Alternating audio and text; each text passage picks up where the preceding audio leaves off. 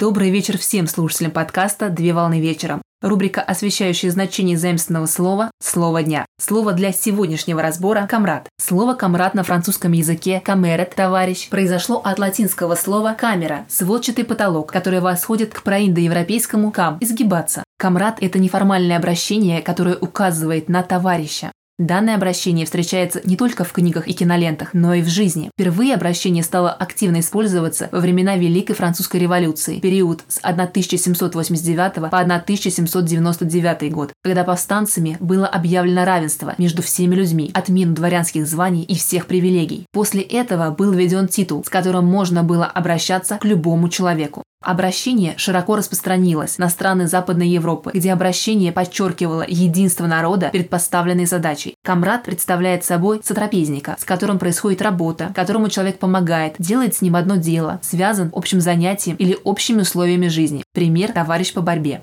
Обращение было распространено в молодежной среде и иронично указывало на приятеля и использовалось в отношении лица из группы или коллектива, который объединял весь состав одной целью и задачами. Пример – студенческая компания. Также обращение употреблялось по отношению к иностранцу или в изображении иностранного быта. На сегодня все. Доброго завершения дня. Совмещай приятное с полезным. Данный материал подготовлен на основании информации из открытых источников сети интернет с использованием интернет-словаря иностранных слов.